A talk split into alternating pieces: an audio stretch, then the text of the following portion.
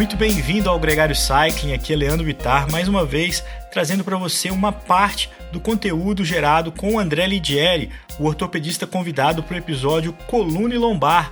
Normalmente o programa é gravado e editado, e algumas partes a gente sempre perde nessa edição.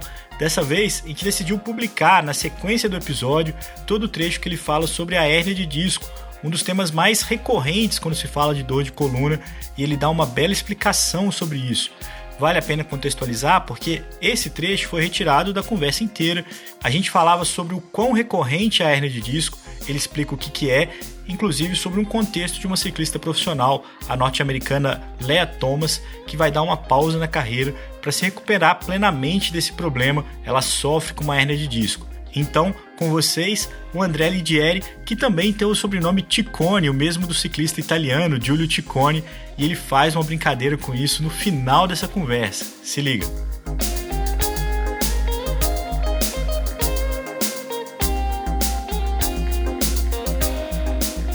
O André, uma ciclista da mesma equipe do Ticone, a Leia Thomas, anunciou que vai postergar o retorno dela ao ciclismo europeu, vai continuar nos Estados Unidos, ela é norte-americana, porque ela fez uma cirurgia de hérnia e quer se recuperar da melhor forma possível para voltar a, a pedalar. Ela não tem nenhuma proibição de pedalar. Mas no caso da pergunta em si, quais são as limitações para quem tem esse tipo de problema?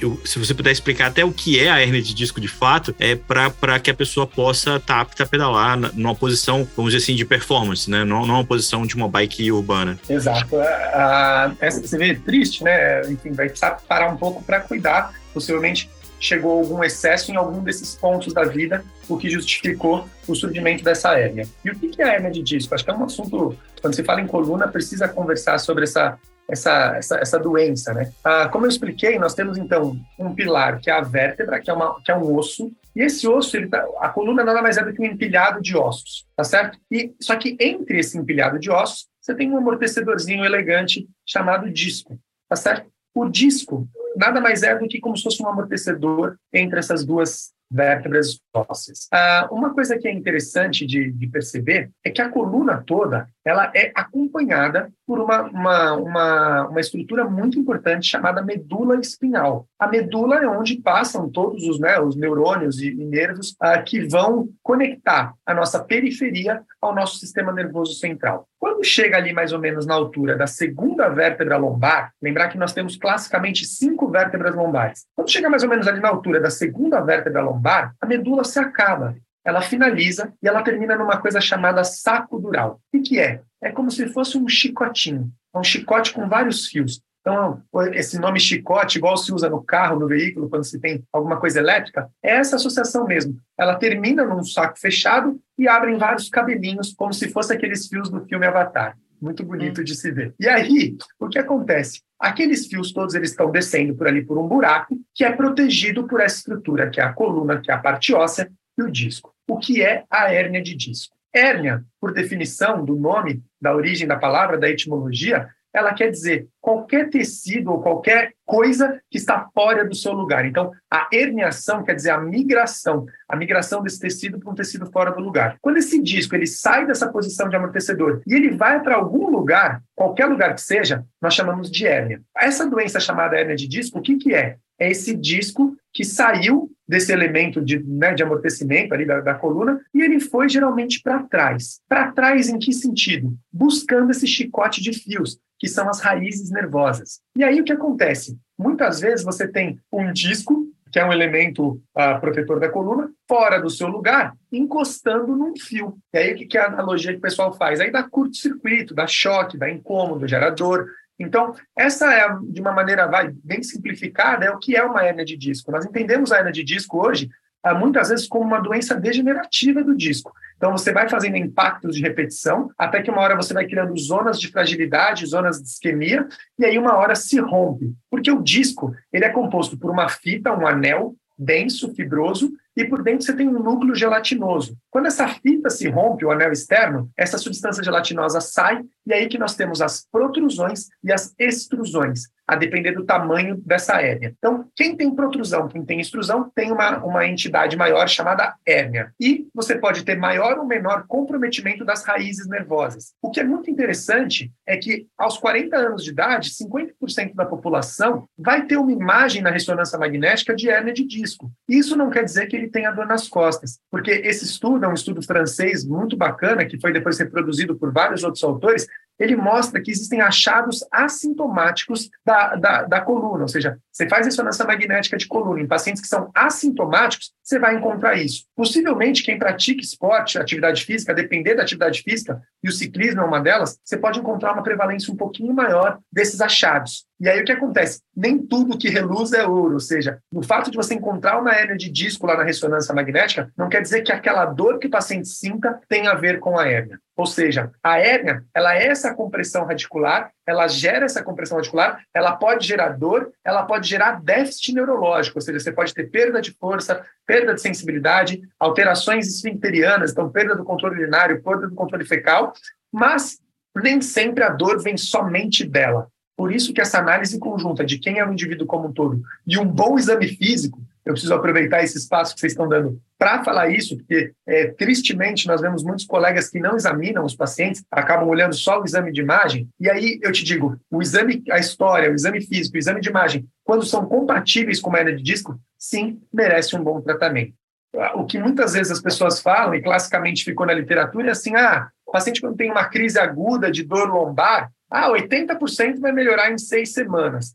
Esse número é bem polêmico. Tem muita gente que não vai melhorar em seis semanas. E aí a gente precisa justamente ficar atento a se tem algum fator de risco, se tem algum sinal de alarme, alguma coisa, para pensar nessas doenças, eventualmente numa abordagem um pouco mais invasiva ou então um pouco mais intensa e agressiva logo no começo, para que não cronifique, para que você não tenha que parar o seu esporte por causa da hernia de disco. Mas a princípio você não precisa parar com então, acompanhamento é... e com se, se você tem uma hernia de disco que está justificando a dor, você não tem nenhum déficit neurológico, você está conseguindo manejar a dor de uma maneira adequada e, especialmente, controlar os fatores mecânicos causais, o que nem sempre é tão simples de ser encontrado, eventualmente você não precisa parar. Isso é uma coisa que também mudou. Né? Foi uma chave que virou, acho que isso veio muito da década de 80 para cá, em 90 aí a, a chave virou de vez, mas vem vindo desde a década de 80, que antigamente, quando se tinha uma lesão, era ah, faz repouso, né? Fica parado, ou não, segura aí uns dias. Nós hoje sabemos que quanto antes você volta às suas atividades normais, quanto antes você retomar suas atividades normais, você tem mais chance de evoluir de maneira satisfatória. Óbvio que muitas vezes o que você muda são os parâmetros de treinamento. Então, eventualmente você muda um pouco a frequência, eventualmente você muda um pouco a intensidade ou a carga que você está fazendo ali naquele momento. Você pode mudar um pouco para beneficiar o tratamento da, dessa lesão. Mas ficar parado de vez é uma coisa que a gente tenta evitar. Nós tentamos consertar o carro com o carro andando, é isso que a gente brinca, né? Agora, sobre hernia de disco, que práticas podem diminuir a chance que eu tenha hernia de disco?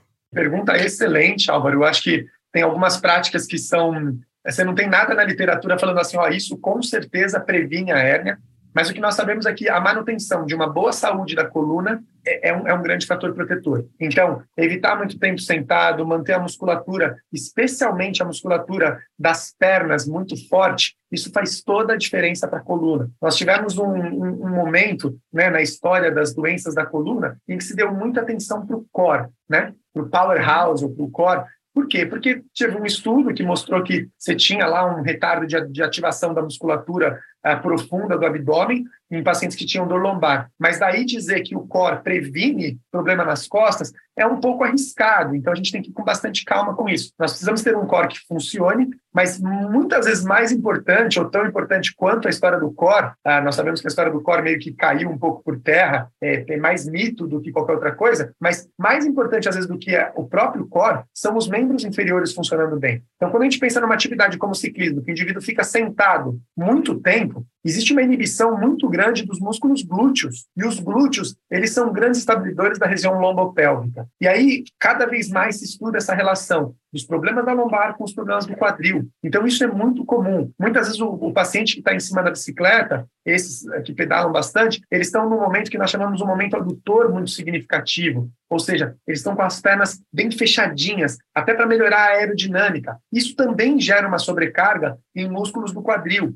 E aí, de novo, essa interface entre a lombar e o quadril é muito importante. Então, nós não olhamos de maneira isolada. Respondendo essa pergunta, como é que eu mantenho a minha coluna lombar saudável? Mantendo uma boa mobilidade do quadril, uma boa mobilidade lombar e uma boa força desses músculos que cercam tanto a cintura pélvica, e aí nós estamos falando de quadril, quanto a cintura lombar. Por que não? Mas, de novo, sem excessos. O grande medo e o grande problema quando a gente conversa com pessoas que praticam atividade física dessa maneira é a questão das crenças. Aí vira uma crença de que ah, o ciclista tem que ter um bom core. Né? Eu lembro quando isso surgiu na corrida, né? Ninguém treinava core na corrida. A corrida era só aqueles saltinhos para lá e para cá, fazia um educativo e mandava ver. Até que algum dia, não, não, o corredor tem que treinar core. E isso também veio para o mundo do ciclismo e veio para as outras atividades, tanto é que faz parte, inclusive, do FIFA 11 Plus, lá, que, é, que são as medidas para a estratégia de prevenção de lesão muscular em jogador de futebol, é fazer o tal do core. Não está errado, mas não pode ficar uma crença de que só o core vai te salvar. É isso que acho que eu quero deixar claro, aproveitar esse espaço para dizer isso. E nós temos várias crenças enraizadas, não só em respeito, a respeito do core, mas a respeito do, da modalidade como um todo,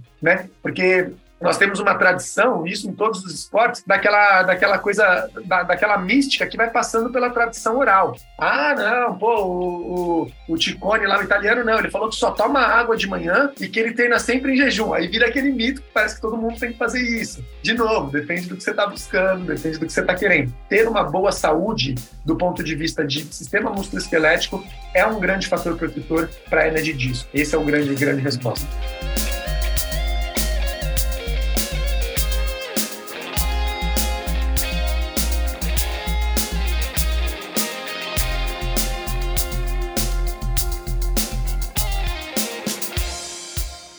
Antes de chegar ao final desse episódio, eu queria lembrar você que o André Ligieri está no episódio da semana, uma conversa muito mais ampla sobre os problemas de coluna, como cuidar e o caso do Jairo Weisman, um personagem que também faz parte do episódio, assim como o irmão do André, o Vitor Ligieri, que deu uma aula sobre fisioterapia, sobre como cuidar bem da sua coluna. Tudo isso está disponível para você no seu player de podcast favorito, no nosso canal no YouTube e também no nosso site. Um grande abraço e até a próxima!